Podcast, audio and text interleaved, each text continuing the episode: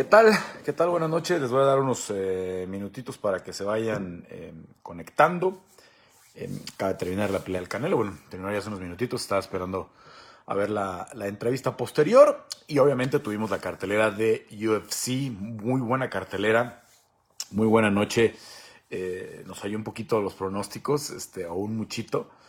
todas las que yo pensé que se iban a, acabar por nocaut se terminaron por decisión. Y, y vaya era una, una cartera de alto perfil, aunque no era pay-per-view, ¿no? Eh, veo que ya somos muchos los que nos estamos conectando, que bueno, vayan saludando, vayan pasando lista. Eh, antes nada más, este, los mensajes parroquiales. Eh, los, que, los que tengan oportunidad, por favor, suscríbanse al canal de YouTube, arroba, como, está como Papá Legaspi en YouTube, está muy, muy fácil este, ayuden a este buen samaritano. Ya estamos muy cerquita de poder hacer la monetización.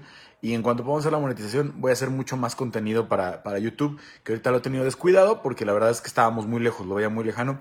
Pero los números de las últimas semanas ayudaron muchísimo. Y estamos muy cerquita, me faltan nada más eh, como 150 suscriptores. Me va a ayudar mucho para que ustedes tengan cada vez mejor contenido, ¿no? Em, bueno, también los que eh, no están suscritos, recuerden que martes y viernes hacemos este eh, los, eh, los live. Vamos a hacer un último live este martes, último live este martes, porque obviamente eh, el, viernes es de Navidad y no va a haber evento, pero ya luego les contaré un poquito, porque ya es de cara a lo que va a ser el próximo año, donde viene el nuevo podcast de este, de papá eh, Legaspi, que se va a llamar Peleando. Ya está el episodio cero en Spotify. También ya se puede suscribir. No sé muy bien. Se suscribieron como 250 nada más en el primer día. No he checado los números de hoy, pero ojalá que, que siga creciendo. Y ya para cuando tengamos el podcast arriba, pues vengan pues toda la gente que nos ha seguido durante todos estos años. Bueno, eh, empiezo a leer ya algunos de sus mensajes. Eh, ¿Qué onda, Carlos? Buenas noches, dice Diego García. Buenas noches, Diego, eh, del grupo de colaboradores, que la verdad es de los más fieles. Elías Pérez Guevara. Hola, papá Legaspi. ¿Cómo viste la pelea de Petis? Lo quiero ver con Pereira. Fíjate que sí me gusta mucho esa pelea. Pereira lo pidió. Vamos a ver si Petis quiere seguir peleando en 170. A mí me parece muy buena, pero vaya, sabemos que Anthony es naturalmente un 155, aunque recientemente tuvo unas peleas, la victoria con Wonderboy Thompson, por ejemplo, en 170. Ángel Zamora dice saludos. Eh, Julio César dice saludos, papá Legaspi, un gusto poder escucharte, un abrazo a la distancia, saludos Julio César. Bueno, pues pronto nos vas a poder escuchar eh, más en el podcast de Peleando y vamos a seguir haciendo eh, semanalmente o quincenalmente, dependiendo cómo se vayan presentando las, los temas, el de, el de Peleando, ¿no? Pero bueno, a ver, eh, déjenme checar unos cuantos mensajitos más.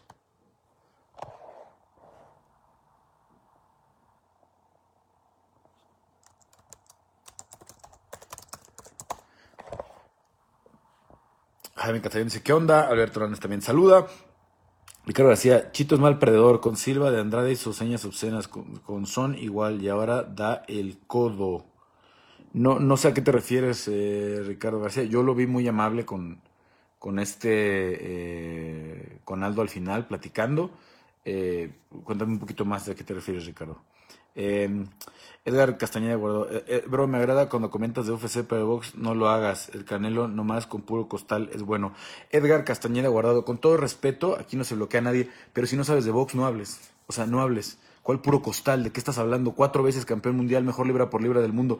Yo no tengo la culpa de sus traumas y de todas las cosas que han escuchado en su vida y que les han dicho sobre Canelo. Cámbiense el cassette, cámbiense el cassette.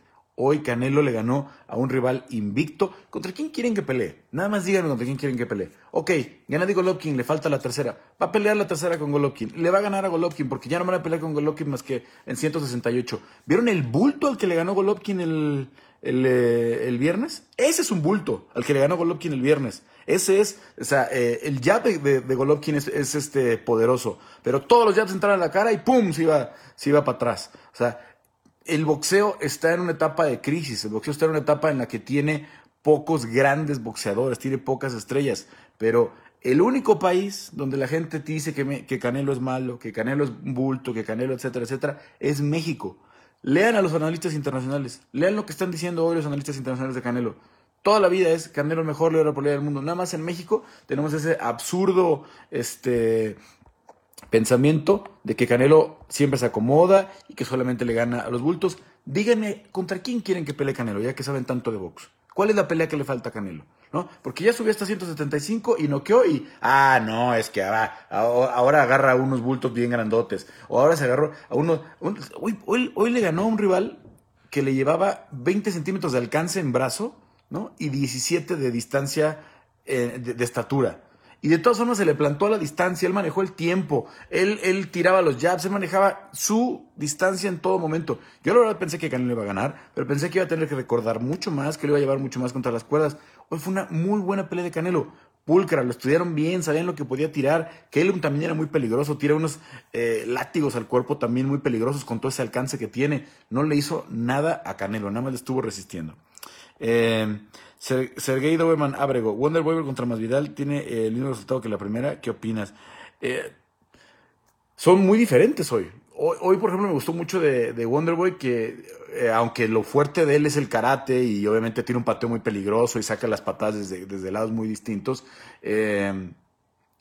o, poco usuales, como lo que hacía Leo Machida, como lo que en su momento eh, por ejemplo, lo que pasa con los taekwondoines como Jair Rodríguez, como el propio Anthony Pettis, que no es, tan, no, eh, es el striking tan convencional al que estamos acostumbrados en, el, MMA, que viene mucho más del Muay Thai y del kickboxing.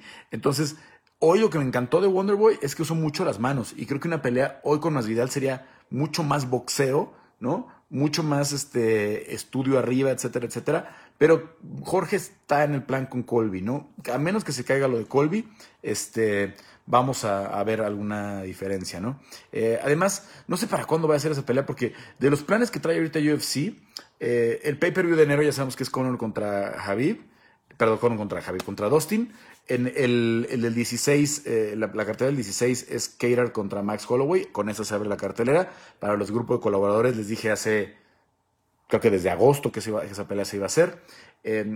y el 20, el, el 20 quieren que sea Chimaev contra Leon Edwards. Todo depende que se recupere eh, Leon Edwards del asunto del COVID, etcétera, etcétera. Pero por eso no le dieron pelea a Kimaev. Mucha gente decía que por qué no le dieron pelea aquí a Kimaev, que por qué no han puesto a Kimaev contra eh, Santiago Poncinibio, que también se quedó sin rival. Lo que pasa es que la de Leon Edwards sigue en pie y quieren que sea la estelar, la del 20 de enero, que es la cartelera de miércoles. La isla, el plan de la isla es 16 de enero, 20 de enero y 23 de enero pero todavía no se, está, no se ha cerrado y hoy yo pensé que iban a anunciar ya los tres eventos. Hay algo ahí, yo me imagino, y esto es pura especulación, que el problema es que eh, la gente de Abu Dhabi, si han escuchado y han visto lo que dice Dana White, etcétera, etcétera, quieren que haya público ya en la arena para la pelea de Conor.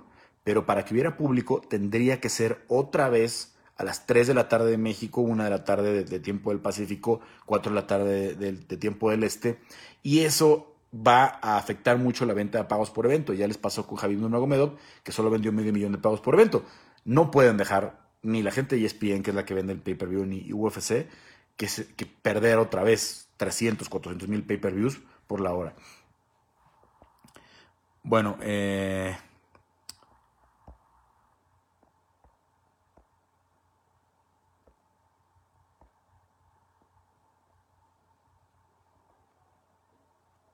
Alberto, a ver, voy. Alberto Hernández saludos. Ay, ya, me regresé por acá. Eh, dice Alberto Hernández, ¿cuál será el pero que pondrán los cangrejos de la victoria del mejor libra por libra, Canelo? Pues eh, no sé, hoy, hoy no sé cuál, ¿no? Pero les encanta, siempre le encuentran. Digo, es que vende y, genera, ¿no? Por ejemplo, ya vi que David Faitelson ya puso uno que no es el mejor libra por libra del mundo. Que nos digan quién es el mejor libra por libra del mundo, porque se supone que era Lomachenko. Los que decían que no era Canelo, decían, Lomachenko es 10 veces mejor, Lomachenko, Lomachenko. ¿Vieron a, Leo, a Lomachenko contra Teo? ¿Vieron la pelea? ¿Vieron a un, ¿Vieron a un mejor libra por libra que no se plantó en seis rounds, que no se apareció en seis rounds? ¿Ese es el mejor libra por libra? Del mundo? Yo creo que no. Yo creo que Canelo sí es el mejor libra del mundo. Y, mucha gente dice, es que Canelo, que porque es mexicano y que es tu amigo. El Canelo no es para nada mi amigo. Le he hecho algunas preguntas en conferencias de prensa, etcétera, etcétera, y nada más. Nunca he hecho ni siquiera una entrevista uno a uno, ni, ni tengo ninguna cercanía con él. Germando Persábal, saludos a Pa. ¿Cómo viste la pelea de Aldo? Eh, mejor, vi a, José mejor de lo que esperaba. La verdad pensé que después de lo de Jan iba a llegar mucho más tocado. Eh, y sacando la experiencia en el tercer round, le dicen que tiene un minuto para lograr el derribo, para tomar el control. No logra el derribo, pero sí toma la espalda, tiene el control de todo el tercer round. y le sacó la experiencia a Chito, porque Chito ya cerrando el segundo round estaba tomando el momento. Yo creo que Chito ganó el segundo. Y, si no hubiera tomado esta decisión, yo sé, de cerrar el, tercero, probablemente se le escapaba la pelea. Entonces, creo que vi mejor a José de lo que habíamos pensado y, me encanta la pelea que pide con TJ del show.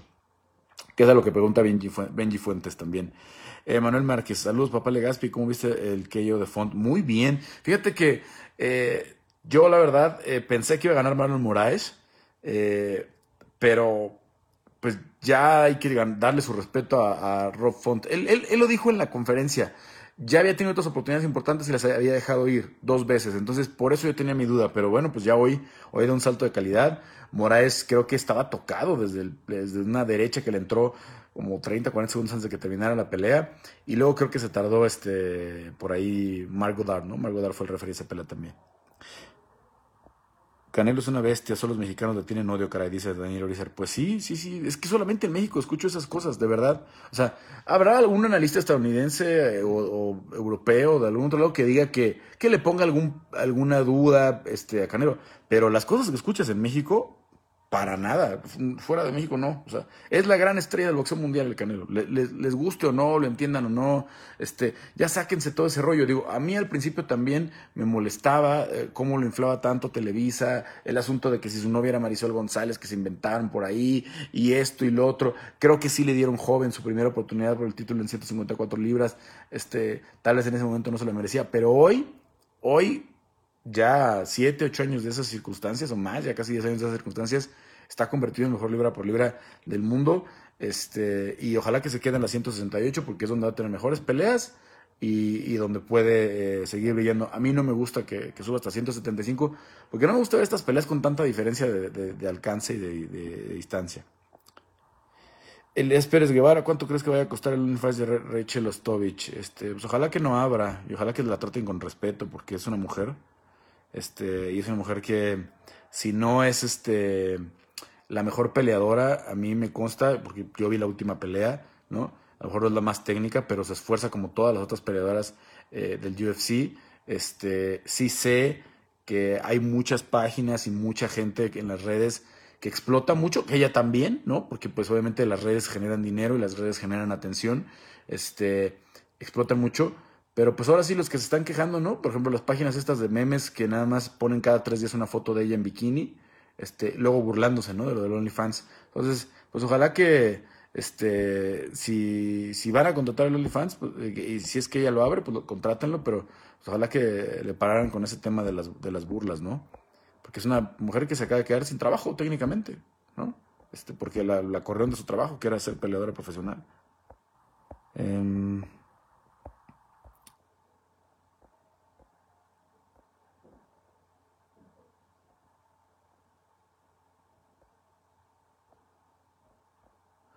espérame tantito, que se me recorrió y estoy tratándome de regresar. Tratándome de regresar este, para agarrar la mayoría de los, de los comentarios.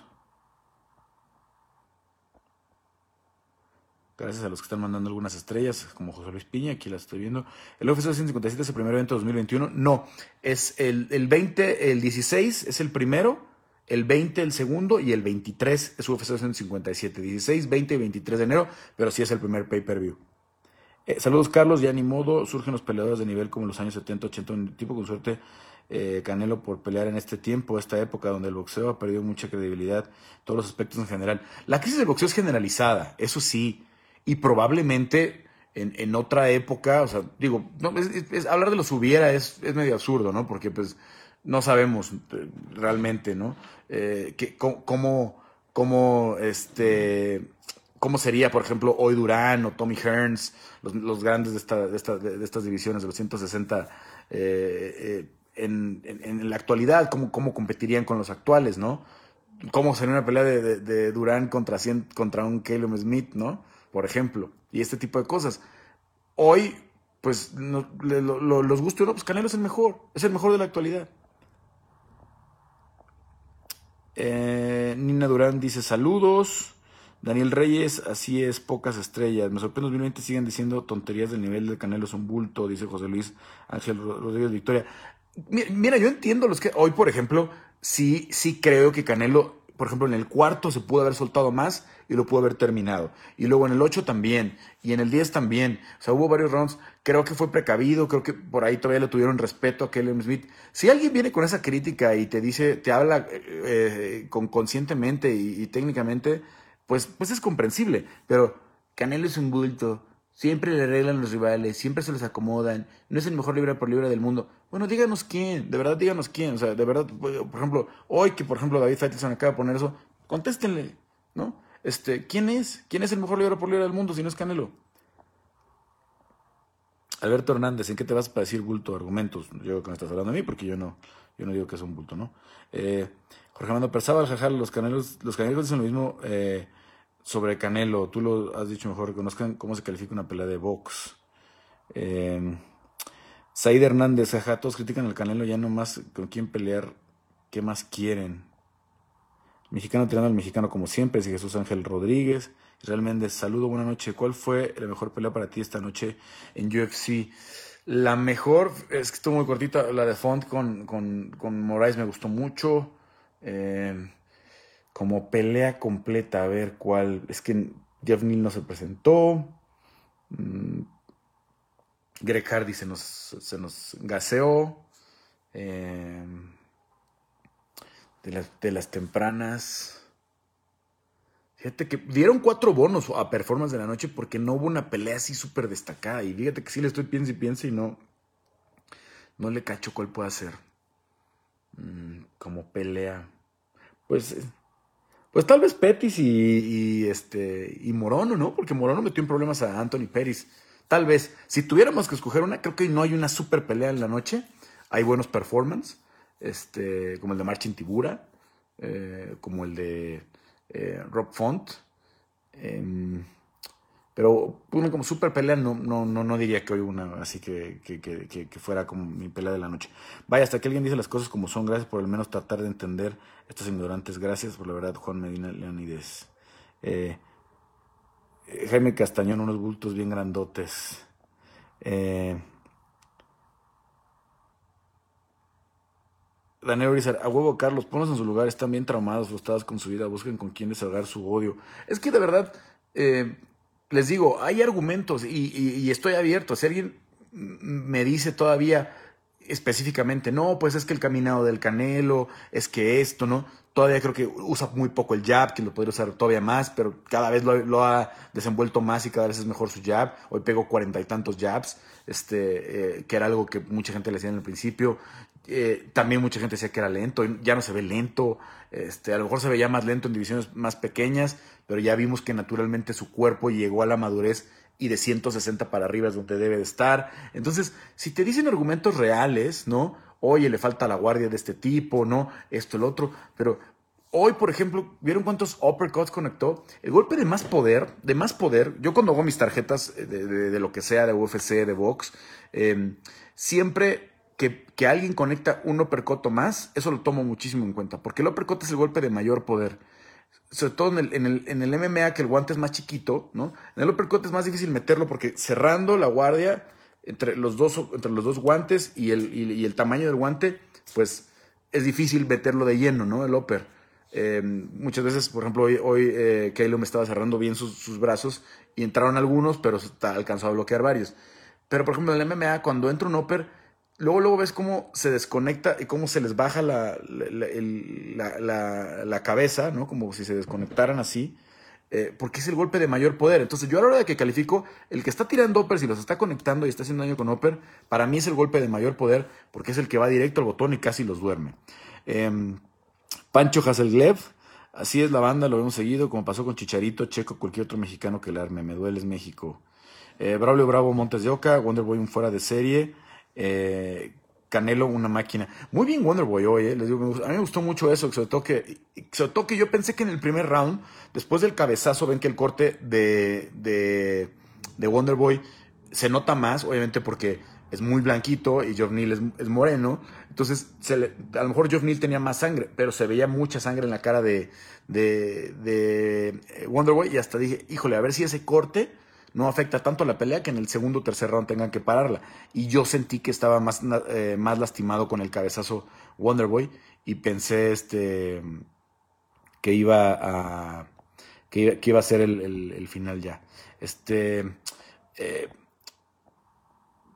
em, por ahí Daniel Uriza le contesta a Eder bien torpe. La verdad no es para insultar, ¿eh? no, es para que nos estemos insultando, no es para estar eh, peleando, pero sí les pido, o sea, no, no me digan que no sé de box porque sé muchísimo de box, ¿no? No he cubierto box tanto tiempo como he cubierto MMA, pero he cubierto mucho box. He visto mucho box también desde, desde, desde muy joven. Este, trabajé muy de cerca eh, en las últimas tres peleas de Márquez con, con Pacquiao. He estado en, las más grandes peleas de la historia. En, la de Canelo contra Mayweather, en la de Mayweather contra Pacquiao, este, en la de Pacquiao contra Márquez 3, la 4. Este, eh, en McGregor contra, contra Mayweather, aunque se le ponemos un asterisco, ¿no? Por, porque, Mayweather, porque McGregor era debutante, pero de tamaño sí, sí es de las más grandes. Este, sé mucho de box, sé mucho de box. Entonces, no me digan que no sé de box nada más porque digo que el Canelo es el mejor libra por libra del mundo. Porque los grandes analistas, los que llevan 50 años cubriendo boxeo, también lo dicen. No nada más yo. César Andrade dice, súbete tú a pelear con un tipo de más de 1.90 invicto. Pues no, o sea, es que es que es lo que yo digo. O sea, te pone un invicto este, de campeón mundial de 1.91 en las 168 libras y de todas formas dicen que es un bulto, bueno, pues es que ¿dónde vamos a llegar?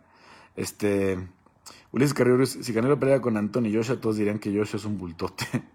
Eh, Canelo contra Betelie en 175 libras, ¿cómo la ves?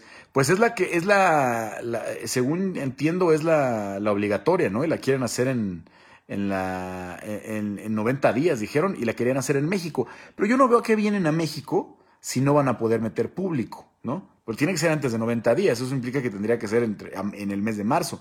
Yo no creo que para el mes de marzo en México podamos meter público. Eh, yo, si quiere de verdad Canelo agradecerle algo a México y volverse a ganar público en México, yo traería la de Golovkin, la 3, ya cuando se pueda meter público a finales de 2021 o tal vez para principios de 2022.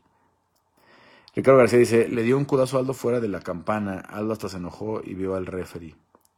No la vi, fíjate, eh, Ricardo, se me fue entre qué round y qué round fue. Alberto Hernández, los canejos no van a reconocer aunque Canelo gane con una mano amarrada contra tres al mismo tiempo. Eh, Javier Martínez Aguilera, que es mejor libre por libre, chingue su madre los pinches malinchistas de México y arriba el Canelo. Le digo que no es para insultar, ¿no?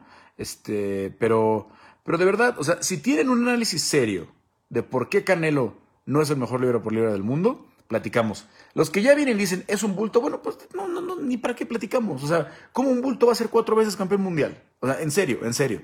O sea, ¿cómo un bulto? ¿Cómo un boxeador inflado? O sea, por favor, o sea, ya, ya, ya maduremos, o sea, esa, esa situación. Si, si esa va a ser la conversación, pues ni le entro, ¿no? Pero si alguien me dice, no es el mejor libro del mejor por del mundo, porque el mejor libro por del mundo es este, o este, o este, y comparamos eh, eh, rivales, etcétera, etcétera, bueno, ¿no? O sea, está bien, ¿no? Si me hablan de los Errol Spence, de los Yerbonta, de estos, de los otros, ok, está bien, vamos, vamos a meternos al debate y platicamos. Pero así de que nada más porque no, pero yo no sé quién es el mejor, pero Canelo no, pues ni para qué platicamos, ¿no? O sea. Eh, André Cruz, ¿crees que si corten a Petis de UFC es un contrato caro? No creo que lo corten, menos después de lo de hoy.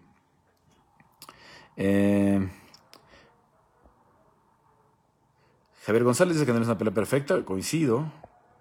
Y además pulcra, además, este, la verdad, hay que valorar que, se le, que le peleara a la distancia a un rival que le llevaba 20 centímetros de alcance. ¿No? Yo la verdad estaba seguro que iba a ser un boxeo medio fusión en el que absorbieran, absorbieran, cerraran la distancia, sí muchos uppers y ganchos como lo, lo hizo, pero mucho más cerrado, mucho más este, buscando hacer eh, una especie de clinch, etcétera, etcétera, y por ahí boxear, para castigar, salir. No, Canelo mantuvo bien la distancia, tirando el 2 cuando quiso, haciendo daño con el 2, hizo daño con el upper, tiró esta combinación tan bonita que tiene, que yo la primera vez que se la vi fue en la pelea de Josecito López, que desde ahí la ha venido, este, que esa fue la primera pelea de Canelo que me tocó cubrir eh, allá en Las Vegas, eh, que, es, es, una combinación que te puede destruir muy rápido, porque te entra el upper y te baja y luego, ¡pum!, el gancho al hígado y vámonos. Entonces puede acabar a cualquiera cuando la conecta bien. Eh, José Aldo ya no patea como antes. Sí, metió un par de patadas, pero lo que pasa es que Chito salió a tirarle. Creo que Chito pegó como 50 patadas abajo, ¿no? Entre el primero y segundo round. Ya en el tercero ya no lo dejan Eh, Daniel Hernández, tío ¿qué ves para el futuro de Teco en la promoción? Bueno, ya le hemos platicado, no me gusta estar repitiendo tanto el tema. Yo creo que a Teco le van a hay que apurarse a que le, ofrezcan una pelea, hay que estar ahí este, atentos de que, oye, aquí anda Teco por si cualquier cosa. Porque Teco tiene un contrato reciente, un buen contrato. Le estaban pagando muy bien ya. Y, entonces no creo que lo vayan a cortar así de, de golpe, pero sí le van a dar una oportunidad más. Y hay que tomarla rápido y hay que mostrar disposición porque si no, si se les pasa el tiempo, esto y lo otro, de pronto dicen, híjoles, que tenemos que cortar a tantos, ahí sí se puede pasar. Entonces yo creo que estaría eh, atento y hay que dejar que, que Teco eh, esté ahí. Eh, digo, que hay que hacer que Teco esté ahí. Diego García dice, me dolió ver perder a Marlon Moraes. ¿Crees que se ha debilitado su quijada? sí, sí, fíjate que sí. Fíjate que, que, a mí también me, dolió verlo así. Y la verdad es que también Rob Fonto traía muy buenas manos. Este, están haciendo cosas maravillosas allá en, Nueva Inglaterra eh, con, Calvin Cater. Eh, ¿Cómo se llama este otro? El puertorriqueño es. Eh, ay, tienen un puertorriqueño también que anda por allá. con el. Con el, con el cártel de. bueno, Font, Font es, de origen boricua también pero tienen otro. Tienen, tienen, este, por ahí se quita la visión y eso tienen, tienen muy bien, este, están haciendo cosas muy buenas y este New England cartel, que a mí no me gusta este asunto de que se comparen, que, que se digan mafia y gangsters y cartel y eso, porque pues son atletas, son deportistas y de verdad son gente que deben inspirar a, los jóvenes. Todo el mundo relacionamos que el deporte te aleja de las drogas, que el deporte te aleja del crimen, de las pandillas, etcétera, etcétera. Entonces sentarse vendiendo como el New England cartel a mí no me gusta, pero bueno, pues ahí está Tyson Chartier, que es el, el manager. Mm, eh, Elias Pérez de Guevara, qué lindo fue ver perder a Greg Hardy. Fíjense que yo entiendo a la gente como Rodrigo, que, obviamente le, tiene este su. su este. Eh, que, le tienes toda su. que nunca le va a perdonar el asunto de la violencia familiar, y está bien, nunca hay que olvidarla, nunca hay que dejar de mencionarla. Pero también, pues yo no conozco personalmente a Greg Hardy, ¿no? Este si lo conociera y les pudiera decir, sí, es un tipo que siempre es violento, que siempre es misógino y etcétera, etcétera, como sí conozco muchos, este, que después de que ese tipo de cosas no cambien. Pero yo, si lo conociera, diría, la verdad, me da, me da, no me da gusto verlo perder, este, pero no, me cae bien y tampoco digo que sea un ciudadano ejemplar. Eh, lo, que no me da gusto es, a sí creo que lo inflaron mucho al llegar al UFC y hemos visto que tiene eh, huecos bastante amplios, ¿no? Eh, Sergio Berman Abrego mandó 50 estrellas, muchas gracias por las estrellas. Eh, Ricardo Díaz, el Canelo perdió de Floyd. Pues la verdad es que sí, la verdad es que Floyd lo sacó a pasear.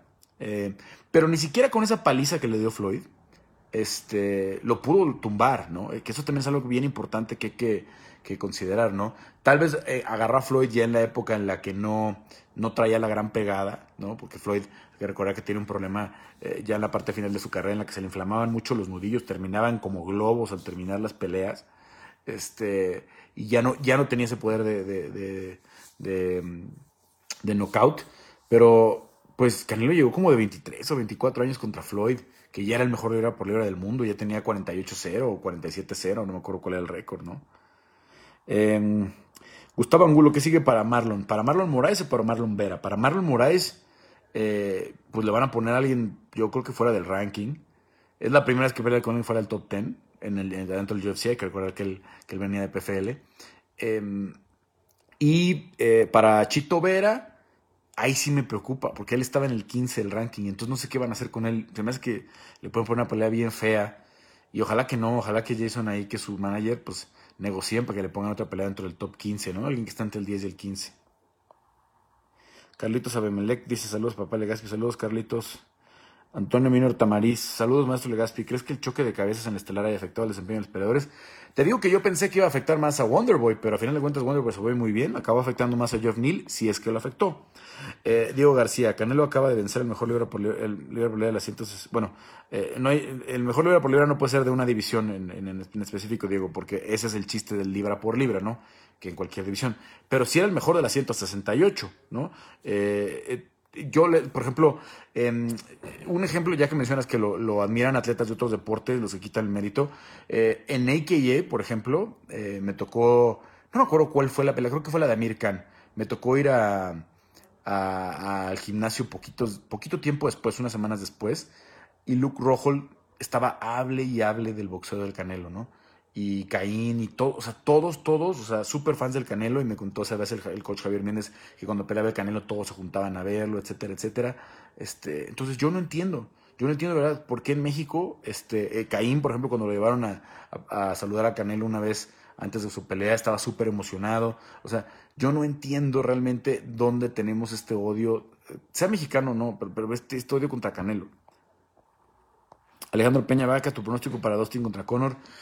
Me temo que va a ganar Conor y que va a volver este, esta vorágine de, todos los medios con Conor y todos estos fans casuales, porque Conor sí trae muchos fans que no saben nada de MMA al mundo del MMA. Pero me temo que si, se va Javier, sí tenemos una posibilidad alta de que Conor vuelva a ser campeón y que vuelvan todas estas locuras, ¿no? Es bueno por un lado porque viene mucha gente nueva al MMA, este pero me temo que Conor puede ganar.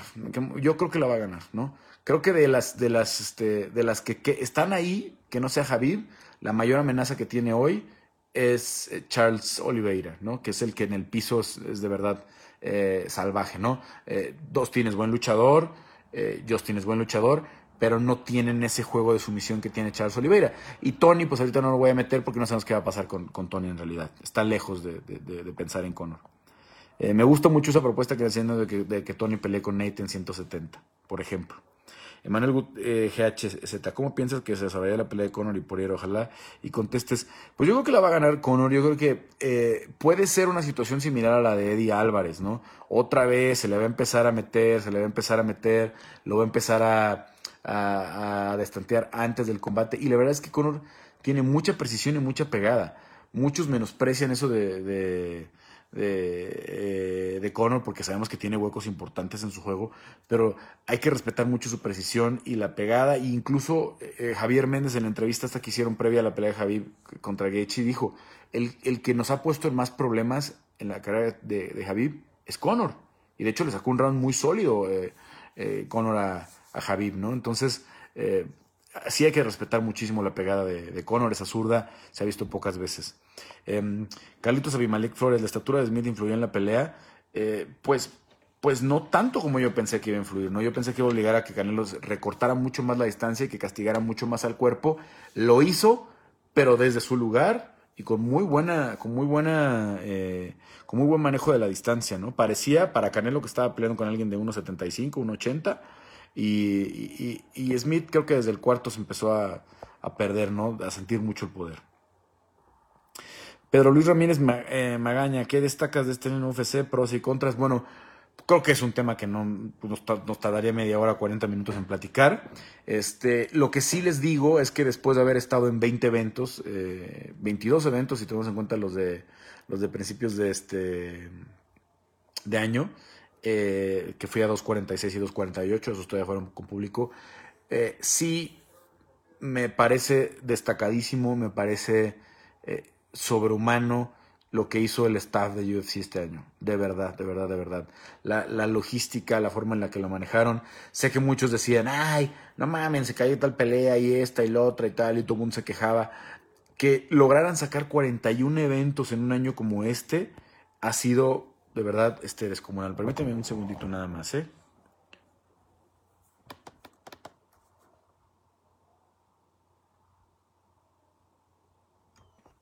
Bueno, ya mejor ahí por ahí la dejo porque como saben estoy batallando con mi computadora. A los que no saben se quemó mi computadora y tengo una computadora viejita y estoy de batalla, batalla.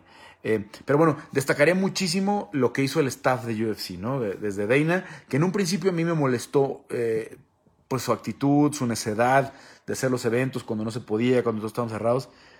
Después ya lo vi mucho más eh, sensato en las últimas. ya el último que nos decía era yo no voy a meter gente hasta el mes de octubre, yo no quiero meter arena si la arena no se puede llenar, etcétera, etcétera. Como que ya lo está comprendiendo mejor. Pero también hay que, tomar, hay que reconocer que si Dana no hubiera empujado tanto y no hubiera hecho tanto, eh, mucha gente se hubiera podido quedar sin trabajo.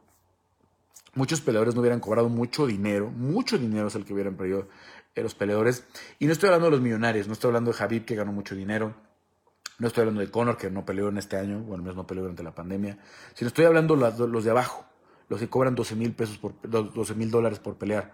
Eh, que a lo mejor se gastan esos 12 mil dólares en, su propio campamento, ¿no? Entonces, que si no se mantenían activos no iban a tener cómo pagarle a sus entrenadores, etcétera, etcétera, mantener sus propios gimnasios. Entonces, sí hay mucha gente que mantuvo su trabajo y obviamente los 500 o 600 empleados que tiene el UFC, este, gracias a esta, esta insistencia. Se pudo haber, pudo haber tronado, ¿eh? Una, una actitud diferente pudo haber tronado. Entonces, sí, la verdad, cuando estás allá y veías lo que, la cantidad de test, la, la, la, la logística que era de, de los hoteles de, de, cuarentena para peleadores, los hoteles de cuarentena para este para los, ¿cómo se llama? Para la comisión, para los de prensa, para eh, el staff, etcétera, etcétera. Todo lo que implicaba montar una, una, cartelera, afortunadamente tenían el Apex para hacer ahí. Entonces yo sería lo que más destacaría, ¿no? De ahí, luego ya podríamos hacer, a lo mejor la próxima semana lo hacemos, ¿no? Los mejores peleas, los mejores peleadores, etcétera, etcétera. Vamos a hacer una edición eh, de la decisión dividida radio con esos temas, Rodrigo, Cristian y yo, eh, y, y, ojalá que la puedan escuchar. Pero la verdad es que sí fue una, este, una, un año que se solventaron muchas cosas de una forma en la que muy pocos pensábamos eh, que, que, sucedería, ¿no? Eh, Carlitos Abimelech dice fue una pelea de trámite, se refiere a la de Canelo. Así la hizo ver Canelo, ¿eh? Pero la verdad es que Kellum Smith era un peleador eh, complicado, ¿no? Este, que pues sí, siendo realistas, no están al nivel de Canelo, pero porque hay muy pocos en su nivel, ¿no? Hay muy pocos. Yo creo que la verdad el único que está cerca de él es Golovkin entre las 160 y las 168. Gerardo Javier, mi padre se echó a perder con la de Keyes Williams. Pensé que no llegarían a las tarjetas. Híjole. Yo traía un muy buen parlay eh, con los estuvimos recomendando y desde la de Marching Tibura por minuto y medio, porque yo siempre les recomiendo que en las de peso completo vayan al under. Por minuto y medio se nos, se nos cayó ahí el parlay. Vendedor MZT, curioso que cuando un futbolista mexicano va a calentar la banca en Europa, todos lo siguen y le aplauden cuando juega 8 minutos en un juego ya decidido. Pero cuando el mejor boxeador del mundo es mexicano, ya no hay más que criticar y odio. Pues luego también en el caso de los futbolistas mexicanos hay que verlo, pero pues yo creo que como mexicanos sí hay que apoyar siempre al mexicano, ¿no? Tampoco mentir, tampoco decir, oye, este, eh, el Chucky Lozano es mejor que Messi o que Cristiano. No es, no es, pero es un gran futbolista, es un gran futbolista y hay que celebrar que esté en el fútbol europeo y lo que pueda aportar con la selección, siempre con sus dimensiones, tampoco engañarnos, tampoco sacarnos, salirnos de la realidad. Alejandro Peña Vaca, ya es confirmado lo de Volque contra Ortega y si es oficial seguro de ir contra Sabid, Ortega no se merece esa pelea. Pues yo no sé por qué dices que Ortega no se merece esa pelea, eh, o, a quién pondrías. Si Holloway ya tiene la pelea con Keitar, eh, a quién ponemos, ¿no? Porque de hecho el, que se la merece más por lo hecho este año es Calvin Cater, ¿no? Pero si tuviéramos que, poner ahorita a un retador, yo no veo a nadie que no sea Brian Ortega, ¿no? Que viene de ganarle a alguien que estaba en el top 4, creo, o en el top 5, como era Chan Sung Jung. La pelea de Volkanovski y Brian Ortega va a estar en el pay-per-view de febrero o de marzo. No sale de ahí. Ya la quieren hacer, ya les urge, ¿no? Eh, y si fuera en el de marzo, creo que sería ideal que Jair contra Sabit fuera en ese mismo pay-per-view. Ese pay-per-view es el 13 de marzo, igual que el de febrero, que va a ser el 13 de febrero. 13 de febrero es el 258, 13 de marzo es el 259. Pinta para que uno sea en Las Vegas y el otro sea en otro lugar. Podría ser la isla. En el, grupo de colaboradores les cuento un poquito más, ¿no? Ya hemos estado platicando de ese tema. Eh, el Pérez Guevara, no parecería que Rob Font pega tan fuerte, muy, muy bonita finalización. Pega fuerte, además tiene buena técnica. Josué Rodríguez, así es, quien sabe de boxeo sabe que hoy lo de Canelo fue magistral, fue de verdad una pelea pulcra, es lo que decía, pulcra, pulcra. No voy a decir la más grande pelea de la historia del peso medio, de super medio, no, pero fue una exhibición muy pulcra, un gran estudio del rival, un gran entendimiento de lo que se iban a encontrar y gran dominio. Diego García, después del último evento del año, ¿cuál es tu expectativa del UFC 2021 mexicanos y en general? Bueno, hay varios mexicanos que quiero ver, ¿no? Obviamente creo, creo, creo que 2021 es el año en el que vamos a ver allá al primer campeón mexicano. Eh, Brandon está muy cerca. Eh, creo que también puede ser Yair. Eh, yo lo de Yair es una cuestión de continuidad, ¿no? De que pues, le tienen que ganar a Sabit y luego que lo logre, pero ahí está, ahí está. Eh, creo que Irene puede rebotar bien, ¿no? Y creo que Irene va a tener una oportunidad mayor de lo que pensamos, porque digo, obviamente viene una derrota dolorosa, pero yo no creo que Amanda ya vuelva a pelear en 135. ¿no? La verdad, ya no, ya no lo veo en ese escenario. Y, y si no lo hace para... Ya cumplió un año Amanda sin defender el, cinturón gallo, ¿no? que fue la última vez en diciembre. está cumpliendo un año. Entonces ahorita tiene la de Megan Anderson pendiente. Supongamos que la pusieron en febrero o marzo. ¿Cuándo va a pelear Amanda eh, en 135? ¿no? Se va a aventar 18, 19 meses sin defender. Yo creo que ya deberían de abrir un interinato. Y si después regresa a 135, pues que sea la primera retadora. O, que se unifique o lo que sea. Eh, Ricardo Hernández, ahora soportar al perro del Faitelson. Miren, la verdad, a mí David me cae muy bien. Es un tipo que yo respeto mucho como periodista, como persona. Lo conozco bien. Eh, pero ah, lo que pone él en, las redes es pura polémica. Luego a veces no sé, no sé, si es él o tiene community managers como es lo normal. Este, pero nada más es por hacer polémica y nada más por hacer ruido, ruido, ruido, porque él, le funciona, le funciona, le funciona muy bien. A él le gusta que le estén inventando a la madre en sus redes sociales, a mí no, por ejemplo, pero pues pone muchas cosas como para incitar a la gente a que les miente la madre, ¿no? Eh, Eric CB dice que opinas del desempeño de Chito. Me gustó mucho el segundo round. En el primero creo que le sacaron un poco la experiencia. Eh, me sorprendió la estrategia, pensé que iba a ser mucho más agresivo arriba, pero estuvo pateando mucho. También lo que hay que tomar en cuenta es que el rival era un legendario, como es José Aldo. Esos ganchos que empezó a meter al cuervo José Aldo, empezaron a bajarle, digamos, el ritmo a Chito. Yo la verdad pensé que Chito iba a ganar esta pelea y ampliamente, ¿eh? con el ritmo que trae, con el ímpetu que trae. Pero bueno, pues eh, eh, Josaldo no es O'Malley, ¿no? Josaldo es eh, un tipo que en 15, 16 peleas de campeonato, eh, que se la sabe de todas a todas y que se nos hace viejo, pero creo que tiene 36 o 37 años, ¿no? Este, entonces, eh, menos de 40 es, se nos hace de estos eternos, ¿no? Pero es mucho más joven que yo, el Romero, mucho más joven que eh, quienes de los que están ahí, Canton Silva, etcétera, etcétera. Carlos Arias no es un bulto, lo que no deja un buen sabor de boca es el tipo de espectáculo que se convierte en su carrera, los rivales, sus formas cuando pelean con él. A mí me dejan tremendas dudas.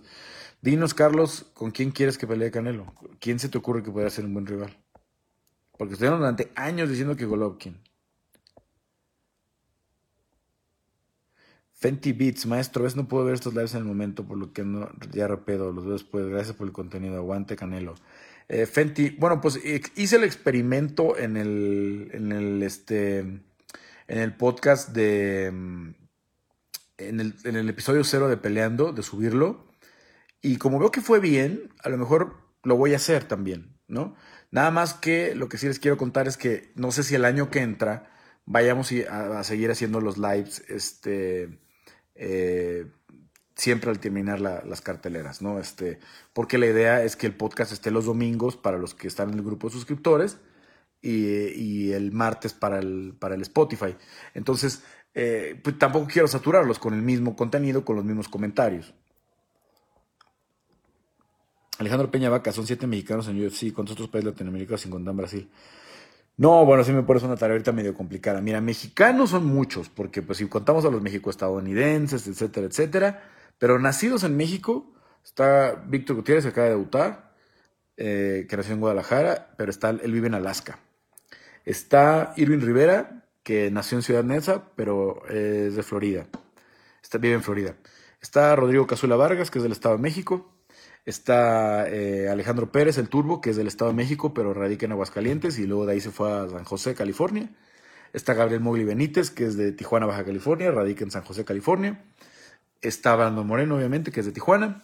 Está eh, Rodríguez, que es de Parral, radica en, Chicago. Está Alexa eh, Graso, que es de Guadalajara y vive en Guadalajara. Irene Aldana, que es de Sinaloa, pero vive en Guadalajara. Y.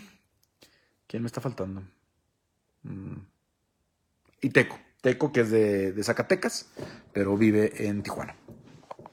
Eh, esos son los nacidos. Vienen algunos más, vienen algunos más este, eh, en el camino. Vamos a ver si, si, firman los contratos pronto. ¿no? Sobre todo la que siento que está muy cerca es esta, bueno, primero Montserrat Conejo, que iba a ser estelar en el último evento de Invicta eh, y se cayó por un, eh, por, un, creo que por un COVID. Y, Lupita Godínez, que es de Vancouver. Ella es de Aguascalientes, pero se fue a vivir a Vancouver. ella es la campeona del LFA, el que es una de las plataformas que lleva más gente a UFC. RSL Irad. Tío Legaspi, ¿cómo ves el futuro de Joel Romero en Bellator? Pues creo que tiene para dar 3, 4 peleas muy buenas. Y hay, y hay varios ahí este, con los que puede dar eh, muy buen show. Eh, obviamente todo el mundo de la de Rumble, pero está Vader, está eh, Mosasi, eh, eh, entre 185 y 205 tienen muchas peleas buenas. Sergei Doberman, Abrego, Oliveira fue dominante contra Ferguson y si mal no recuerdo por él le costó a Hooker, las 155 ya están cambiando, ¿cómo ves?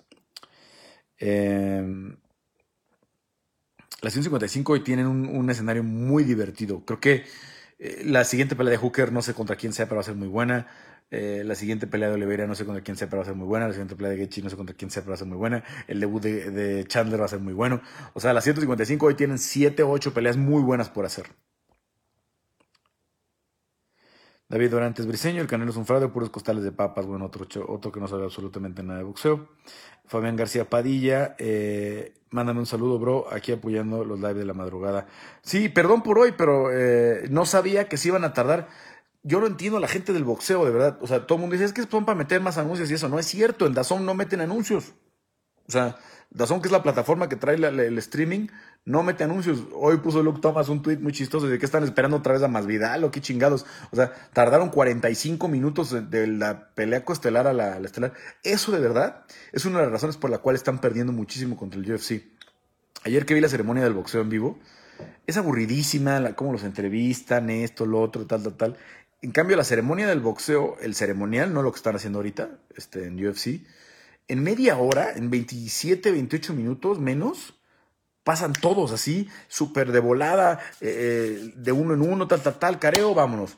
Este, la, música siempre sin cambiar, muy intensa, tal, tal, tal, los ves correr de lado al otro, eh, se paran la báscula, vámonos al careo y listo, vámonos.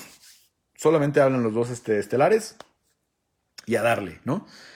Y las transmisiones de boxeo tienen una dinámica aburridísima. Héctor Gurrola, el golpeo de Aldo a la zona media de Chito lo acabó. Pues creo que sí le bajó mucho el ritmo le cambió mucho la estrategia. Le estuvieron entrando durísimos los, ganchos. Ezequiel Pai Jr., ¿contra quién te gustaría ver a John Jones en los pesados a Miocic y en Ganu? Uy. Pues creo que lo vamos a ver primero contra uno de esos dos. Ese será su debut. Pero eh, no me parece atractivo. Ahora, Cyril Gané, por ejemplo, ¿no? Que, que seguro se va a meter al top 10 vieron esos codos tan bonitos que le hizo a, más allá de que fue legal o no el de, el de, el de, el de Junior, en alcance y todo esto, creo que Cyril va a ser complicado para él. Me gustaría obviamente contra Jairzinho, ¿no? A ver si la pegada de Jairzinho le puede hacer daño a, a, John. Pero no son muy atléticos los completos. Entonces creo que el único así atlético que lo puede como meter en problemas, que le va a luchar bien, es Stipe. Contra los demás, pues creo que vamos a ver a John recorrer mucho más el, octágono, tratando de entrar, pero no con tanto poder. A mí John no, no se me hace atractivo en los completos, la verdad. Yo quisiera verlo en 205 contra Easy, contra Israel de Sani. Esa es la pelea que me gustaría ver. Miguel Paneda Ramírez, Canelo no sirve, pues eh, bravo. Este, excelente análisis. Ahora sí que, ahora sí que como le, dije a uno que le contesté en Twitter, pon un podcast que se llame Canelo no sirve. Seguro te va a escuchar mucha gente, la verdad, porque hay muchos que piensan como tú, es la verdad. Y platiquen y háganse cuates. Este, Grecia H. Espinosa dice saludos, profe, saludos, Grecia. Este. Miguel Pineda Ramírez, no entiendes que un odio lo que no es lo que un boxeador mexicano se entrega cuando pelea. Miguel Pineda Ramírez, insistes, este, yo no vi cómo no se entregó hoy Canelo. Siempre lo que les he dicho, y a los que nos siguen en la edición de mi día lo dije mil veces. ¿Qué es lo que necesita Canelo para que lo entiendan o para que lo quieran los mexicanos? Que le pongan una supermadriza, que lo tiren, ¿no? ¿Cuándo se ganó eh, Julio César Chávez a la gente? Cuando Medrick Taylor le iba ganando 12, 11 rounds y en el doceavo lo noquea. Chávez a Taylor. ¿Cuándo se ganó Brandon Moreno al público ahora, perdiendo los primeros rounds o perdiendo el primer round con, con, Figueiredo cuando lo castigaron, lo lastimaron y regresan con una remontada. Claro, el drama te hace convertirte en un ídolo, ¿no? Si no te ves nunca en desventaja, la gente como que no te acaba de creer. Es lo que le falta a Canelo, ¿no? Márquez, por ejemplo. ¿Cuándo se hizo ídolo Márquez? Márquez, el público internacional, los conocedores del boxeo, eh, lo veían detrás, ¿no? Eh, eran Barrera, Morales y Márquez un escalón abajo. ¿Cuándo se gana Márquez el mundo? Cuando lo tumban tres veces, Paquiao, le alcanza para regresar y empatar la pelea Y es cuando todo el mundo dice, qué huevos, qué corazón de mexicano, etcétera, etcétera. Y es cuando todo mundo se gana, eh, cuando Márquez se gana a todo mundo, ¿no? Si Márquez hubiera ganado de forma contundente dos veces a Paquiao, tal vez no se hubiera visto ese tamaño de ídolo. Tal vez no lo hubiera querido tanto a la gente. Claro, me no digo que Canelo sea el gran ídolo, ¿eh? No digo que Canelo sea el boxeador más querido, eso me consta. Pero decir estas tarugadas de que eh, no sirve, pues es, tan superficial. No sirve. ¿Cómo no va a servir? ¿Para qué no sirve? ¿A qué te refieres con que no sirve? O sea, por el amor de Dios. Daniel Hernández, no creo que yo no por ser contra Canelo, sino muchos oportunistas hablan mierda sobre Saúl, vender su contenido. No, jala muchísimo, ¿eh? Jala muchísimo. Jala mucho más decir que Canelo es malo que decir que es bueno. En México, al menos. Jorge Reyes, buenas noches, papá. Llegué, pues buenas noches. Eh, Gustavo Angulo, ¿cuál es tu proyección para Holloway contra Cater? Oh, qué locura lo que está haciendo Cater. Eh, déjenme estudiar mucho más la pelea, ¿no? Este, eh, no quiero hacer un eh, análisis superficial. Quiero ver la última, sobre todo de Holloway otra vez. Pero nada más así de bote pronto diría que Keita va a ganar. De bote pronto. Pero ya más, ya más cerca, ¿no? De hecho, para el primer episodio del podcast vamos a hablar mucho de esa pelea porque va a ser la primera del año que entra. Eh, Alejandro Peña Vaca, exacto, podría Keita o Sabit contra Volkanovski, porque Ortega tuvo una inactividad por más de un año y después de una pelea tenga oportunidad, no encuentro justo para los más activos y con victorias seguidas. A ver, Alejandro Peña, que normalmente tú eres muy elocuente. Sabit no ha peleado desde hace un año y dos meses. ¿eh?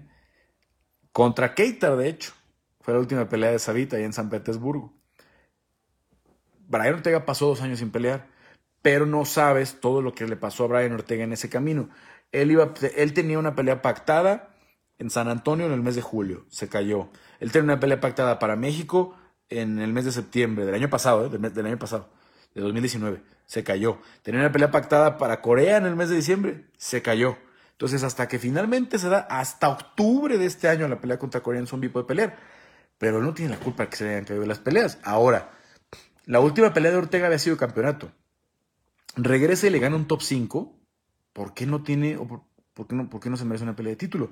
Le hace mucho a la, inactividad de Ortega, pero no fue voluntaria. Jorge Reyes dice, Jair primero debe pelear. Pues sí, obviamente, lo que digo, lo, que necesitamos es continuidad. L. Rubén RC, pues fíjate que pregunta qué sigue para Mowgli. Mowgli me dijo que él va a estar súper atento y lo que le ofrezcan en 145 o en 155. ¿eh? Se siente muy bien físicamente, anda como que inspirado. La verdad lo vi con muy buena actitud. Este, a, este, a, Mowgli después de la pelea. Eh, triste obviamente por lo de su coach, eh, Javier Carvajal, que falleció eh, de cáncer, no tuvo que ver con COVID, pero falleció este año. y, y creo que quiere recuperar tiempo. Él sabe que tiene un gran potencial y él sabe que se ha venido rezagando un poquito en la división eh, con, inactividades, con derrotas a lo mejor dolorosas, este, pero también sabe que si, que si liga actividad y que si está ganando peleas, se puede meter al ranking y puede hacer algo grande. Entonces lo vi muy bien a Mowgli eh, de actitud y eso, y creo que va a estar presto de que 55, 45, échenmelos, el que sea. Este, ahorita lo que quiere es pelear. Em, Carlos Daniel Perea, ya hablábamos de lo, de Romero. Alejandro Peña dice, 34 eh, años tiene Aldo y Romero comenzó, no fue a los 35, pero el kilometraje del deporte es lo que cuenta. Sí, lo que pasa es que Romero, Romero fue medallista olímpico de plata en Sydney 2000. Sydney 2000. La historia de Joel es magnífica, ¿no? Este, un tipo que quería ser boxeador, en Cuba le dijeron, ya no cabes en el equipo boxeo, ponte a luchar, en la lucha logra llegar hasta los Olímpicos. Y luego él sí estuvo un poquito en Strike Force y ya llega a UFC a los 35. ¿Crees que Poncinibio entra el top 10 el próximo año? Poncinibio está en el top 10. Nada más una cuestión de, inactividad, pero en cuanto se pare al octágono, debemos considerarlo otra vez top 10. Jorge Reyes, Deina habló de un corte grande de peleadores cuando se dio este corte y él crees que le toque mexicano. Jorge, no sé si no has estado, esta, esta pregunta me la hacen todo el tiempo. Es probable, es probable, y como están las circunstancias, el, que está más vulnerable es Teco, ¿no? Eh, y Cazula, que le queda una pelea de contrato, yo creo que sí se la van a dar, ya, ya la habían ofrecido. Este, pero, pues, no va a venir un corte de un día para el otro. No va a ser, eh, eh, no va a ser como los Simpsons de aquí, la lista de los despidos. en orden alfabético. No, o sea, todos los contratos se van negociando poco a poco, muchos van a dejar que expiren por tiempo o por la cantidad de peleas y ya no les van a ofrecer, ¿no? Como fue el caso de la de, la, de, la de como está en el caso, creo que, bueno, como fue el caso de Barzola, por ejemplo, ¿no? Que expiró primero en cantidad de peleas y luego en tiempo y dijeron, bueno, pues no, ahorita no puedes pelear, ni modo, nos vemos, tal vez ya en el futuro regrese Barzola, no sé, este, y así van a venir varios, pero no es que vayan a decir un día, pues de aquí, tache, tache, tache, tache, y se van, ¿no? Van a revisar caso por caso. Y por ejemplo, si Teco volviera a pelear y volviera a perder, creo que sí ya sería prácticamente un hecho que lo corten. Pero no, no, no hay ahorita una fecha límite en la que digan, este, tal día va a ser este súper corte y todos se van, ¿no? Va a ser poco a poco, va a ser poco a poco. El caso de Rachel, de Rachel Ostovic, ¿no? Terminó de pelear, dijeron, vale la pena seguir con ella, ¿no? Órale, vámonos, ¿no? Este, y así, así van a seguir dándose. Eh, no, no, no va a ser un, corte masivo. Willy Bonilla Medina, ¿algún peleador prospecto Monterrey que, crees que pueda llegar al UFC? Bueno, pues sin duda el que está más cerca es Alejandro Gallito Flores, ¿no? Ojalá que le den otra oportunidad el próximo año, ya sea en Contender Series o ahora con, con corto aviso, ¿no? Em, fuera de Gallito, pues hay una, hay una buena cantidad de peleadores de Monterrey pero creo que todos más jóvenes, ¿no? Por ahí Quique González, el, el Quique Locote, creo que si se, si se logra coronar, si logra ser campeón de Lux, va a ser una ventana muy importante para él. Em, ¿Quién más puede ser de los de, de los de Monterrey? Hay varios, hay muchos peleadores buenos de Monterrey, pero creo que desafortunadamente estamos ya en el cambio de guardia, los, los que pues ya son ídolos, como el Loco, como el Muchacho Alegre, este, etcétera, etcétera, ¿no? Y los que todavía están muy jóvenes, los que vienen empujando fuerte, ¿no? Este, el que tiene nivel, yo creo que si hoy lo pones a pelear en UFC, este, no sé si le alcance para meterse al top 10, etcétera, etcétera, pero para ganar dos, tres peleas en UFC es Levi, Levi Marroquín, de los de, los de Monterrey, ¿no? Tanto Levi como, como Gallito, ¿no? Si, si dijeras uno que tiene que estar ya listo mañana, pues pensaría en uno de ellos dos. Carlos Daniel Perea, ¿crees que la pelea de Kimaev contra Leon Edwards, qué crees de la pelea? Bueno, pues Leon Edwards es la prueba real de Kimaev, ¿no? Pero, híjole, la verdad con el tema de las, de las, de todos los problemas que ha tenido este, eh, este Leon Edwards, no sé qué vaya a pasar. A mí me gustaría más que fuera Poncinibio el rival de Kimaev el 20 de enero. Willy Bonilla Medina, jaja, como es muy fácil criticar en redes sociales, vergüenza los que critican aún más siendo mexicanos. Les digo, si hay críticas válidas, ¿eh? Si hoy, por ejemplo, veo que hay gente haciendo una buena crítica de que por qué Canelo no finalizó, si ya tenía la pelea ganada, si ya lo tenía. Creo que hubo momentos en donde pudo haber terminado la pelea y yo la verdad, antes, a los que me preguntaron qué apostar, yo les decía apuesta que gana entre el 1 y el 6. Este, eh, pero desde el cuarto creo que lo tenía bastante tocado. Pero más allá de eso, el, desempeño de hoy no tiene ninguna crítica. Oliver Ibarra Tobar, lo que necesitan para crear el Canelo es ver que lo madrean los primeros rounds y termine ganando como Rocky sus peleas. Pues es lo que les digo, el drama. El drama, tiene que haber drama para, que, para ganarse a la gente.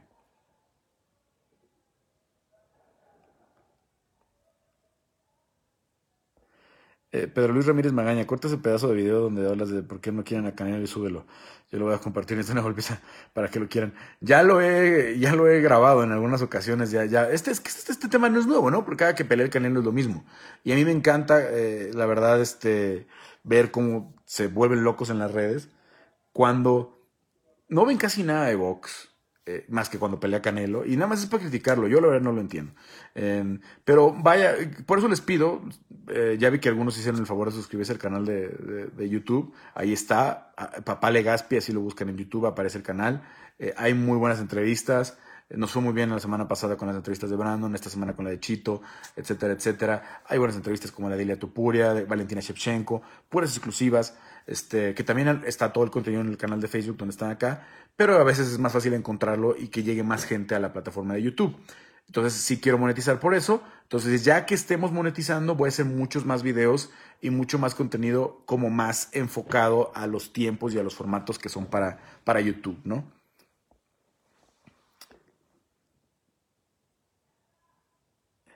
Francisco Alcántara Negrete, mejor boxeador del mundo. Jaja, te hace falta ver más box. Francisco Alcántara. Ponnos quién es el mejor. Todos los que han puesto y me han criticado hoy, ninguno me ha contestado. ¿Quién es el mejor? ¿Quién es mejor que Canelo? Y platicamos, ¿eh? Y lo argumentamos. Elías Pérez Guevara, ¿quién le pones a Wonder Boy? Eh, oh, de ahí arriba en la 170. Le pondría eh, al perdedor de Usman y de. Eh, Burns, ¿no? Este, o al perdedor de Colby y de Jorge, de momento, como para, para tenerlo ahí arriba todavía en la, en la consideración. Creo que le serviría mucho a este. a Wonderboy. Willy eh, Onilla. Antonio González, yo soy el mejor. Eh, Willy Bonilla Medina, ¿qué opinas de Buen Pantera Rodríguez? Bueno, pues, eh, ¿cómo que qué opino de qué?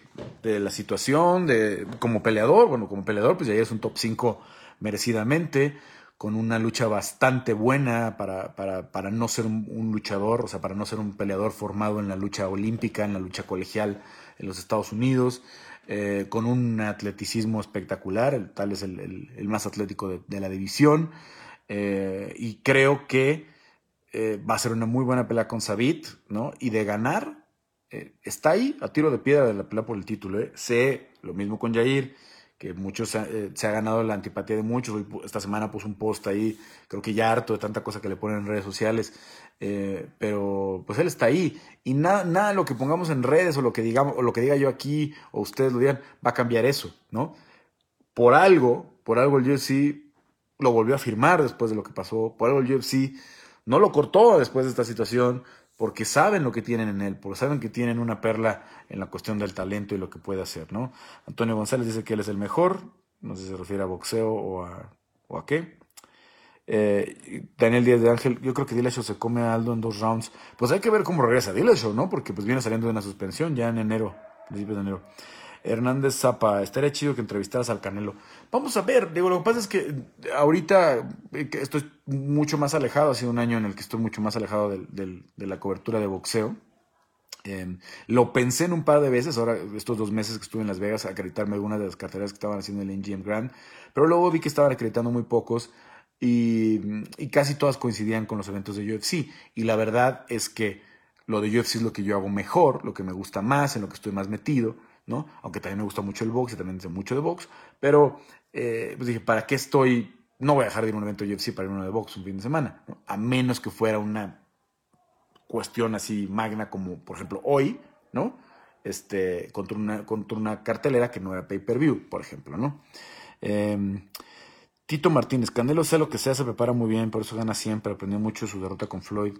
Le llegó antes de tiempo, pero también ya no, ya no iban a coincidir más tarde, entonces eh, aprendí mucho y aprendí mucho de, ética profesional.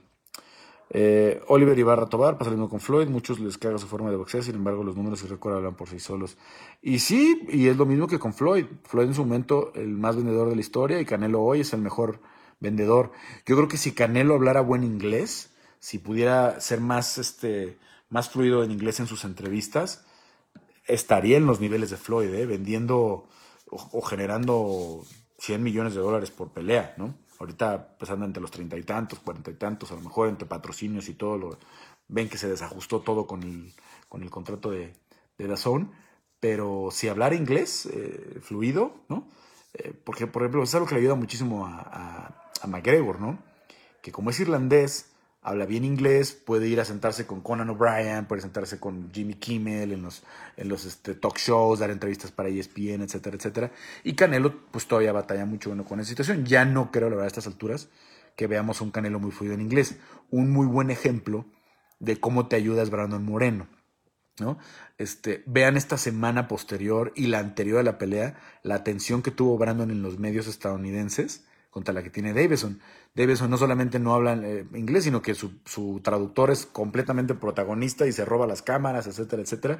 Y Brandon, por ahí está aquí en el canal la entrevista que yo le hice a Brandon hace seis años, me dijo, fue una, una de las cosas que me decía es que no hablo bien inglés, entonces creo que tengo que aprender más, tal, tal, tal, y en seis años ha mejorado muchísimo su inglés y ahí está. Y hoy incluso ya la gente de UFC de la cuenta en inglés le grabaron una previa a Brandon, tal, tal, tal. O sea, ya saben la perla que tienen en Brandon porque tiene una personalidad extrovertida, porque es un chico eh, eh, con una imagen limpia, eh, de, familia, ¿no? Este, tiene tres hijas, este, y, y, al hablar inglés eso le va ayudando mucho a que los medios estadounidenses, que son los que realmente pues mueven más dinero y mueven más atención, este, lo sigan. Entonces, creo que si Canelo tuviera ese plus, sería todavía más vendedor.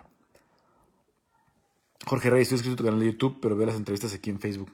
Sí, digo, en cuanto empezamos a monetizar, en cuanto lleguemos a los mil y ya me dé chance y eso, voy a hacer contenidos propios de YouTube, ¿no? Eh, y a lo mejor también los voy a subir a Facebook, pero, pero son más de ese, de ese lenguaje, ¿no? De, con una buena miniatura, más cortos, con un pequeño análisis, ¿no? Eh, más que acá, que normalmente son más largos los, los análisis, ¿no? Porque sé que ustedes están muy clavados con el MMA, porque eh, este, este canal es de puro MMA. Willy Bonilla Medina, solo lo veo algo estresado. Jean-Pierre no hay premio de deportista mexicano que un mexicano. Luego pasa en todos lados, eh, la verdad, este, trolls y, gente así eh, hay en todos lados. Club MMA Latino, saludos Carlos, sigue adelante con tu impecable trabajo en poner alto las MMA latinoamericanas, demostrando que hay prensa objetiva y de calidad mundial. Gracias por todo. Pues gracias eh, a la gente del, Club MMA Latino, no, no sé cómo te llames, pero pues estamos haciendo el mejor esfuerzo, ¿no? Ojalá que el año próximo pueda ser una situación así. No creo que, que me dé para quedarme dos, tres meses allá como lo hice este año, pero voy a cubrir la mayor cantidad de eventos que pueda y les voy a dar la, mayor, cantidad de contenido eh, que se pueda. Pero como les decía, eh, hay que creernos que, que un latino, que un mexicano puede llegar a ser campeón y también hay que creernos que un mexicano puede ser el mejor periodista de, del tema, y que un mexicano puede tener las exclusivas y que un mexicano puede estar ahí codeándose con los, con los estadounidenses, porque si no nos lo creemos ni para qué hacemos las cosas, la verdad. Y, y eso es en todos los, aspectos, ¿no? Si eres chef, ¿no? Pues, ¿Cuántos chefs mexicanos eh, tienen ahora las cinco estrellas este, y abren sus restaurantes en Nueva York, etcétera, etcétera? De donde sea, de donde seamos los latinos y a lo que nos dediquemos, tenemos que creérnosla, ¿no? Eh, Arturo Antonio González, que Canelo haga ver sus peleas fáciles por lo duro que entrenan no quiere decir que estén arregladas. Pues sí, es lo que ya hace hoy. Las hace ver muy sencillas, ¿no? Elías Pérez Guevara, ¿quién es el peleador que se ha portado más tipazo contigo, sin contar a los mexicanos y los argentinos que todos se portan muy bien? Pues la verdad he tenido mucha suerte, ¿eh? me han tocado muy pocos este, peleadores, sobre todo me han tocado muy pocos mamones, muy pocos. Eh, incluso, por ejemplo, eh, ya he contado esta anécdota un par de veces, cuando fue el evento de lanzamiento de Reebok, ya hace cinco años, em, me tocó platicar un buen rato con Conor.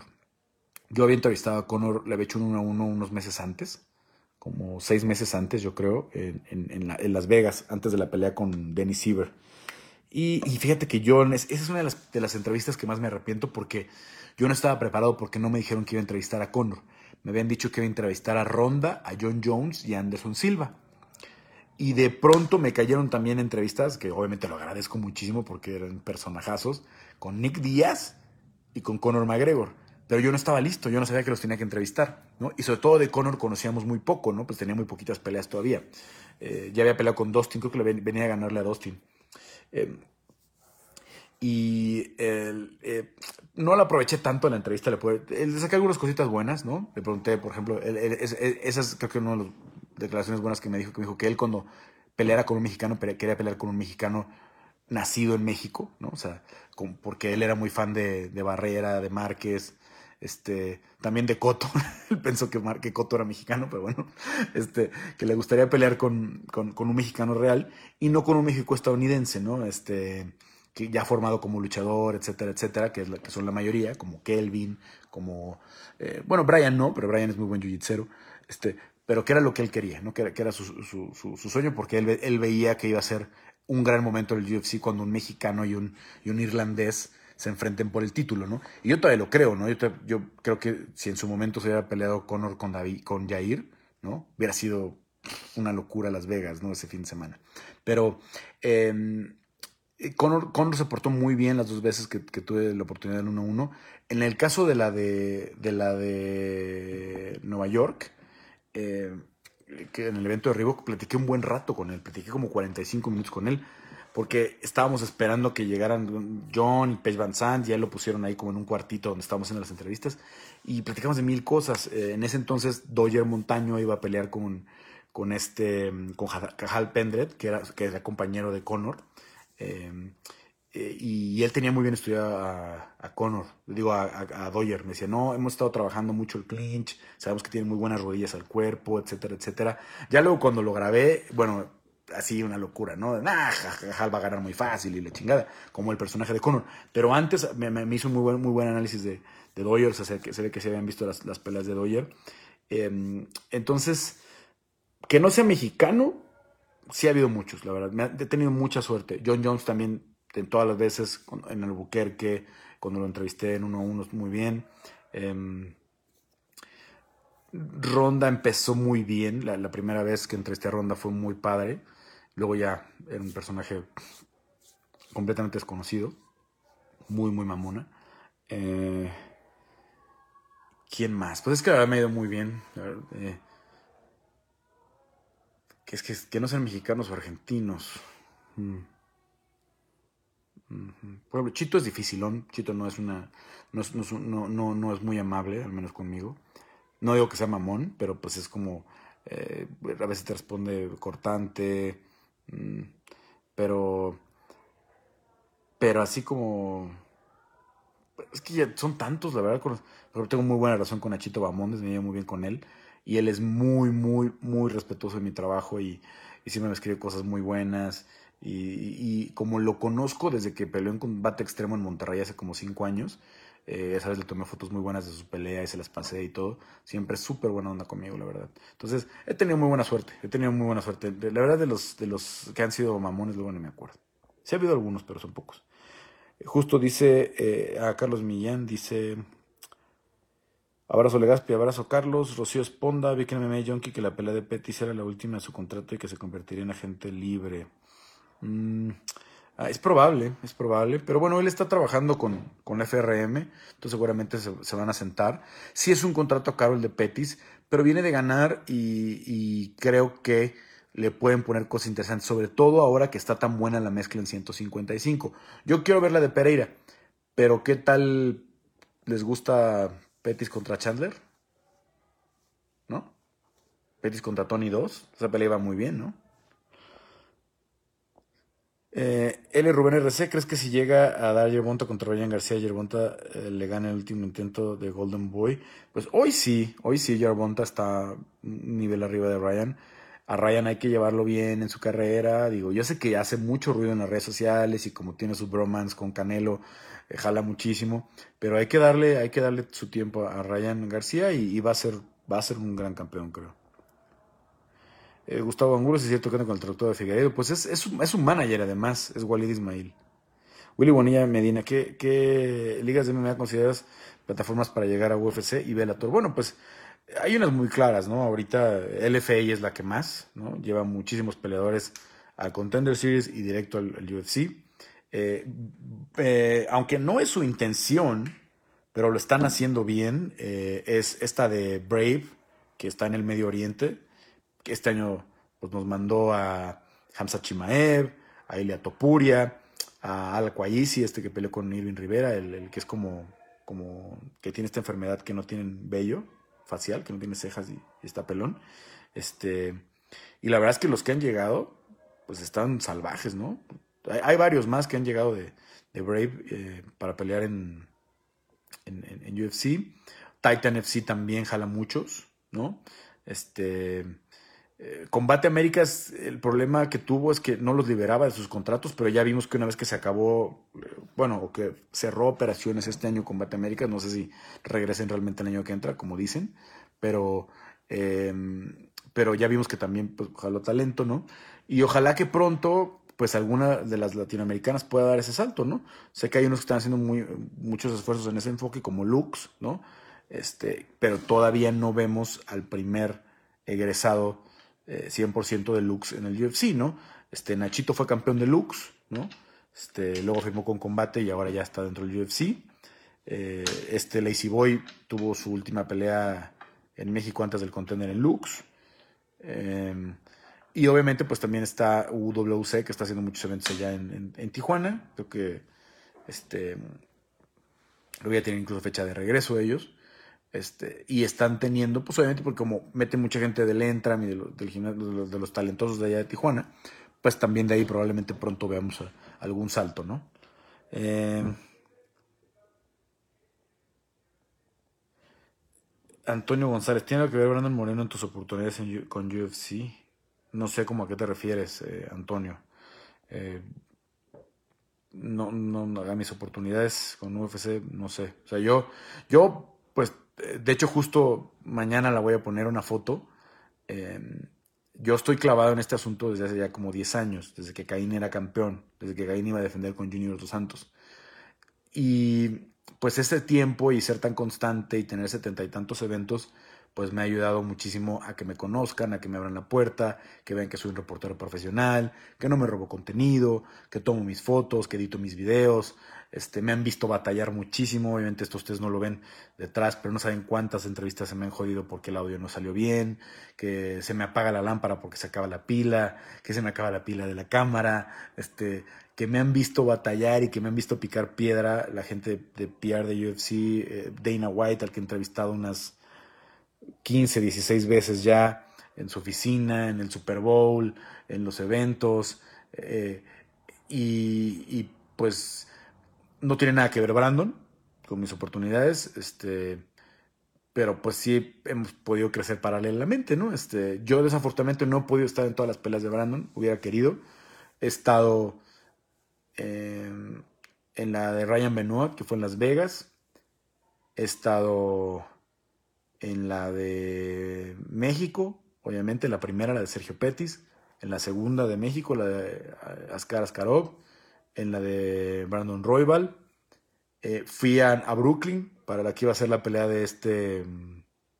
¿Cómo se llama? De Ray Borg, la que se cayó porque a Ray Borg le cayó una, una astilla en el ojo por, la gracia de Conor McGregor. Em, ¿Y cuál me estará faltando? Ah, obviamente la de Kai Cara France en diciembre del año pasado. Eh, entonces me han faltado varias, me faltó la de Formiga, me faltó la de Pantoja en Chile, mm, me faltaron las, la Small que la de Dustin Ortiz, que fueron casi llegando, Entonces, me hubiera gustado estar ahí, pero pues luego no se puede, ¿no? Luego no se puede. Eh, con Irene también solo me he estado en 4 o 5, me hubiera estado, gustado estar en más. De Alexa solo me faltó la de Chile, creo. Mm, estaba en casi todas las demás. Me tocó la de Houston de Alexa, las 3 de México de Alexa. Eh, ¿Tres o cuatro de México lleva Alexa? No me acuerdo. Eh, la, de, la de Chicago de Alexa. La de ahora de Las Vegas de Alexa, la que acaba de ser. Iba a estar en la de 246, que fue cuando no dio el peso y decidió cambiar de división. Pero no, no, no sé a qué te refieres con esa, con esa pregunta. Em, Jorge Reyes, desde hace años dejé de ver el box a menos que peleé Canelo porque captó mi atención la MMA desde que final de Top Griffin y Bonner y Pride FC. He visto mucho más personajes interesantes en el MMA. Pues sí, la verdad es que sí, tiene muchos más. Eh, algo de lo que les decía ahorita, ¿no? La verdad el box está bien mal presentado, bien mal presentado, eh, es aburrido, es soso la de la ceremonia de los himnos es muy lento, hay tanta gente arriba del, ring antes del, del, O sea, aburre, te cansa. Y en cambio el UFC es tan dinámico, pum, pum, pum, pum, pum, pum, pum, pum. Y es pelea tras pelea y estás viendo de pronto comentarios y hacen también los highlights y tienen tan buen archivo que te enseñan quién es Ron Font y te enseñan quién es eh, Marlon Moraes y te enseñan quién es Chito, tanto. O sea, nunca te aburre la transmisión, ¿no? Entonces, eh, el UFC hace eso muy bien. Y eso, le ha quitado mucho terreno al boxeo. Eh, Daniel Díaz de Ángel, reforzando el comentario, el Canelo y su equipo están haciendo un trabajo impecable, súper clínico. Por eso sus rivales eh, se ven como un costal, saben neutralizar a rivales para eh, a pesar de las ventajas que tienen. Sí, es, es, muy importante eso. Y hoy por eso digo, es un muy pulcro, muy bien estudiado. Eddie Reynoso ha crecido muchísimo como entrenador. Al principio casi todas las zonas las daba Chepo, su papá. Pero Eddie ha venido aprendiéndole a su papá, aprendiéndole a otros entrenadores y mejorando, mejorando, mejorando, mejorando, mejorando. Y yo quiero ver, por ejemplo, hasta dónde puede llevar eh, Eddie a Oscar Valdés, que es un boxeador que yo quiero mucho y que además eh, me parece un extraordinario en el, pluma, en el peso pluma y superpluma de, del box. Este, por ejemplo, ahora la pelea que viene con, con el Alacrán Berchelt puede ser buenísima. Y quiero ver al Oscar ya más trabajado con, con el equipo de, de Eddie Reynoso. Eh, L. Rubén RC. Pereira pidió a Petis, aunque son dos pesos completamente eh, diferentes. No, pues porque es que pueden pelear en 170. Petis, acuérdense que le ganó a, a Wonderboy. Ezequiel Páez Jr., el mejor campamento de MMA de Brasil. Pues no me gustaría opinar algo que no conozco tan bien. Si me preguntas de Estados Unidos, en Estados Unidos sí los he visitado. Sí los he visitado y sí he estado ahí en, en el AKA y en Jacksons. Eh, me falta eh, trabajar en American Top Team. También he ido a Alliance en San Diego. Eh, obviamente en Chicago con, con Mike Valle. Eh, pero en, Brasil no he podido ir a, hacer el trabajo de campo en, los, gimnasios. Obviamente lo de los Pitbull es extraordinario ahorita, ¿no? Lo que, el ritmo que traen, tanto lo que hace Pitbull en Bellator como lo que hicieron con este, eh, con Henry Sejudo.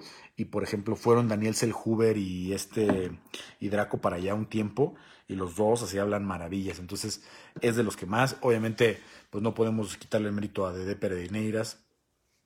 Este, lo que ha hecho en, en en todos estos años con, con Renan Barao, con Claudiña Gadela, con José Aldo, eh, con todos los que ha tenido de DP de Neras, que es un, histórico ahí del, del, este, del MMA en Brasil, y un campamento brasileño, el Kings MMA de Los Ángeles, ¿no? Donde el, eh, Rafael Cordeiro es el, el, que manda ahí y la verdad que pues también qué talentazos tiene, ¿no? Eh, desde, desde que hicieron campeón a Verdún, ¿no? Tiene a Kelvin, a Vettori, a Sabina Mazo, de los que pelearon recientemente, ¿no? Julio Reyes Rodríguez, ¿crees que Goyito ya perdió tu oportunidad de avanzar en Bellator? No, Goyo tiene todavía una pelea de contrato y se le están ofreciendo y espero que la gane y, veamos qué pasa. No sé si le vayan a ofrecer otro contrato, eso sí, porque perdió dos y ganó solo una, en caso de que la gane, en caso de que la gane. Si pierde las tres, bueno, pues definitivamente no habría ningún sentido que le ofrecieran un nuevo contrato. Eh, Said Hernández Cage también manda algunos peleadores. Sí, fíjate que Cage también se me pasó. Eh, de las europeas, pues es de las que más de las que más este, mandan, ¿no? De hay muchísimos campeones de Cage Warrior, incluido Conor McGregor, que fue campeón en las dos divisiones, en 45 y 55. Este, de, de las europeas, yo creo que es la que más manda. Elías Pérez Guevara, están muy buenas las peleas de Icon. ¿Su intención es recoger únicamente peleas mexicanos o se ven por más nacionales? Bueno, ahorita están aprovechando eh, en Icon, pues que están haciendo los eventos ahí en San Carlos, en México. Porque de hecho, cuando hagan eventos en Estados Unidos, lo de Icon les va a costar más trabajo llevar mexicanos por el tema de la visa de trabajo, que no es tan fácil llevarlos a pelear allá, ¿no? Combate Américas ya la tenía muy hecha de cómo sacarles las visas, etcétera, etcétera, pero también hacía muchos eventos en México. A mí no me gusta lo del cuadrilátero, la verdad. O sea, sí han llevado muy buenos peleadores mexicanos, pero no me gusta el cuadrilátero. Jesús Duque, ¿cómo ves en Pantera en su regreso? ¿Crees que podrá contra Sabina en marzo? Yo creo que sí puede ganar la pelea. Definitivamente. Willy Bonilla Medina, excelente trabajo. Felicidades por tu esfuerzo y por informar. Gracias a darle tiempo ser vivos y contestar nuestras preguntas. Pues gracias a ustedes, Willy. Elías Pérez Guevara, están muy buenas. Ah, otra vez se repitió. Sebastián Sánchez, ya llegué. Este, ya se había tardado. Eh, Grea Sánchez dice Canelo, pregunta, no sé si acabas de llegar, Grea, llevamos una hora hablando del Canelo. Bueno, este, ya nos vamos, este, si por ahí tienen algunas estrellitas que se les haya olvidado mandar, serán muy bienvenidas, los que, los que sí mandaron, muchas gracias.